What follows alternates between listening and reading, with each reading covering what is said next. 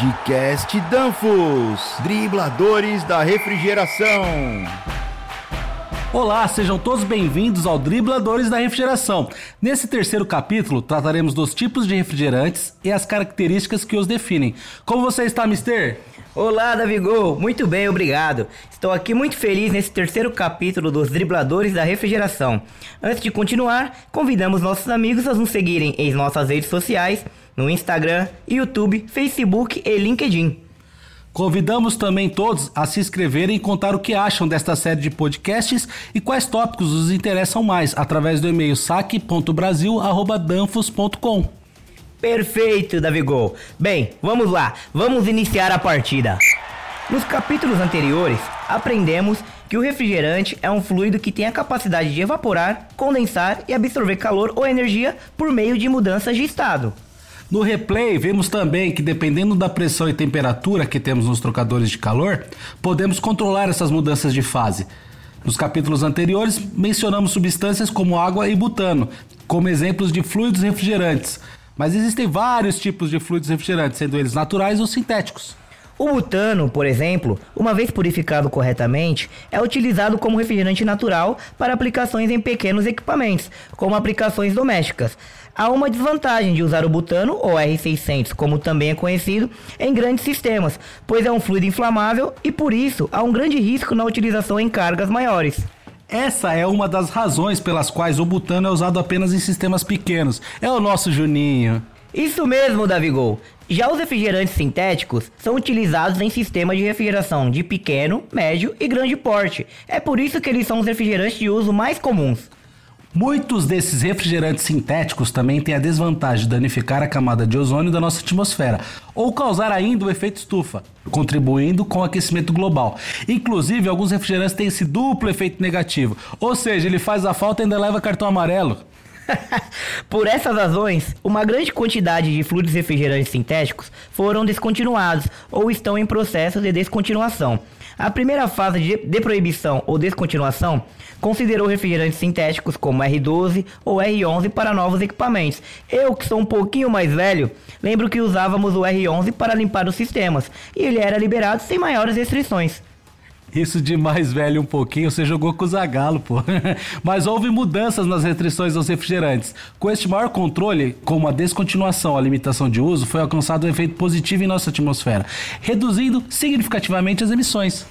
Ah, eu acho excelente que sejam tomadas as medidas com respeito ao meio ambiente. É por isso que estamos vendo cada vez mais fluidos refrigerantes naturais e fluidos refrigerantes alternativos.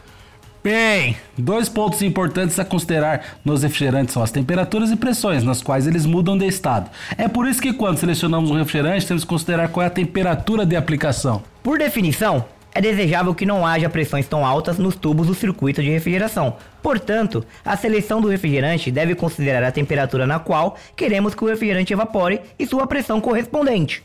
Para essa seleção, os refrigerantes considerados com altas pressões de ebulição são perfeitos para aplicações de baixa temperatura, como aplicação de congelamento rápido de peixes.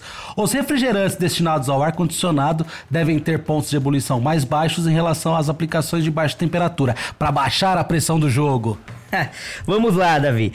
Em resumo, até agora podemos dizer que os refrigerantes são classificados entre naturais e sintéticos pela sua origem. E em respeito às aplicações de baixa, média e alta temperatura, devemos levar em consideração os seus distintos pontos de ebulição e condensação. Você não acha, Davigol? Isso mesmo, Mister. Também vimos que alguns podem ser inflamáveis e outros têm efeito negativo ao danificar a camada de ozônio ou contribuir para o aquecimento global. Mas vamos para o segundo tempo para aprendermos mais sobre refrigerantes. Começa o segundo tempo. Também é muito importante considerar o comportamento do fluido refrigerante. Por exemplo, o dióxido de carbono, ou CO2, é um refrigerante conhecido por sua alta pressão, mas é um pouco mais difícil de controlar do que outros refrigerantes, devido à sua faixa reduzida de vapor líquido. Para usar o CO2, temos que gerenciar sua condensação, que está acima do ponto crítico. Mais adiante, falaremos mais sobre esses pontos. Esse CO2 tem a pressão mais alta que final de campeonato, hein, Mister? Já exploramos o conceito de transferência de calor e como o refrigerante é usado como meio de transporte, retirando a energia ou calor dos produtos que queremos esfriar à medida que o refrigerante evapora. Aprendemos também como o refrigerante transporta essa energia para fora do sistema de refrigeração, dissipando-a para o ambiente no momento em que condensa. O refrigerante absorve a energia do ambiente quando evapora, ou seja, para mudar de fase e passar de líquido para vapor, retirando energia dos produtos a serem resfriados. Meu, se pudéssemos ver o refrigerante em nível molecular quando ele evapora, veríamos que o espaço das moléculas do refrigerante se expande até 100 vezes. Isso faz com que as moléculas tenham mais espaço entre elas e por isso elas podem absorver energia. E elas vão absorver essa energia até um ponto em que serão completamente vapor. É neste ponto que o refrigerante pode ser comprimido. Quando o refrigerante é comprimido, seu volume é reduzido, assim como sua capacidade de absorver mais energia. Então, ao entrar no condensador, ele começará a esfriar e o espaço e a velocidade das moléculas serão reduzidos até que ocorra a mudança de estado e o refrigerante se torne um líquido. No condensador, a energia obtida no evaporador será liberada para o meio ambiente. A própria energia, a capacidade de reter, manter e transportar energia pelo refrigerante é conhecido como entalpia. Os refrigerantes podem ter diferentes valores de entalpia. Este é um conceito importante ao selecionar o fluido a ser utilizado. A entalpia também depende da pressão e da temperatura e varia dependendo de qual parte do ciclo se encontra o fluido refrigerante. E a entalpia é denominada em joule por quilograma no sistema métrico internacional e em BTU por libra no sistema inglês. Existem também refrigerantes sintéticos que são misturas eutrópicas ou azeutrópicas. Poxa, mister, entrou de sola nessa, hein? Essa palavra é um trava-línguas, de onde você tirou? Oxe, eu não inventei nada, Davi Gol. Zeotrópica é aquela em que os componentes das misturas têm pontos de ebulição diferentes e por isso podem ter diferenças em seu estado. Ou seja, por exemplo, eles podem ter uma parte completamente na forma de líquido e outra parte parcialmente na forma de gás. Existem outros refrigerantes que são misturas azeotrópicas, onde os pontos de ebulição e condensação convergem em um único ponto. Espera, espera. Então quer dizer que então um refrigerante que é uma mistura azeotrópica, em caso de vazamento, poderia mudar sua composição liberando diferentes quantidades dos gases que compõem a mistura? Certo, mister? Ah, que golaço, Davigo! Está absolutamente correto. E aqui vai uma dica importante, hein? As misturas eutrópicas sempre devem ser carregadas na forma líquida, para garantir que a proporção da mistura seja mantida. No caso de vazamento de refrigerante desse tipo de mistura, a composição pode mudar e, portanto, seu comportamento seria afetado de certa forma. Um exemplo de refrigerante que é uma mistura zeotrópica é o R404A. As misturas zeotrópicas também têm um deslizamento, que é a diferença de temperatura entre o ponto de orvalho e o ponto de ebulição. De tanto conversar sobre a mistura e mistura, eu já estou ansioso por uma mistura zeotrópica de cachaça, gelo, açúcar e limão, também conhecido como caipirinha.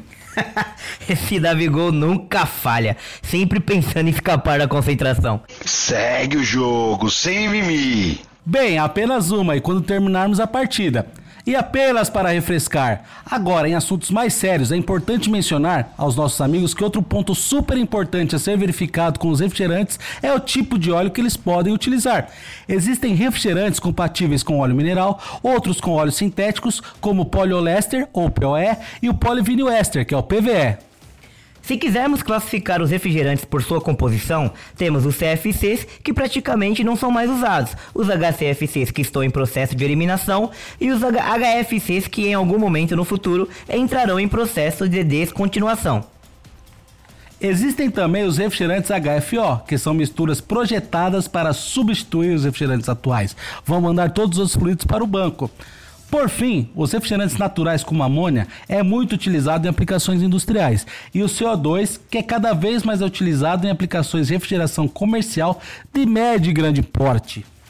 Muito bom ponto, Davigol. E a Danfoss já está preparada para receber todos esses fluidos refrigerantes.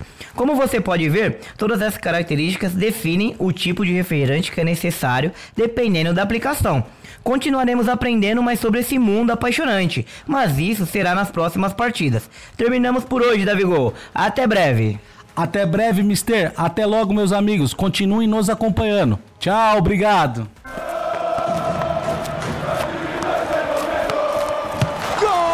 Podcast Danfos, dribladores da refrigeração.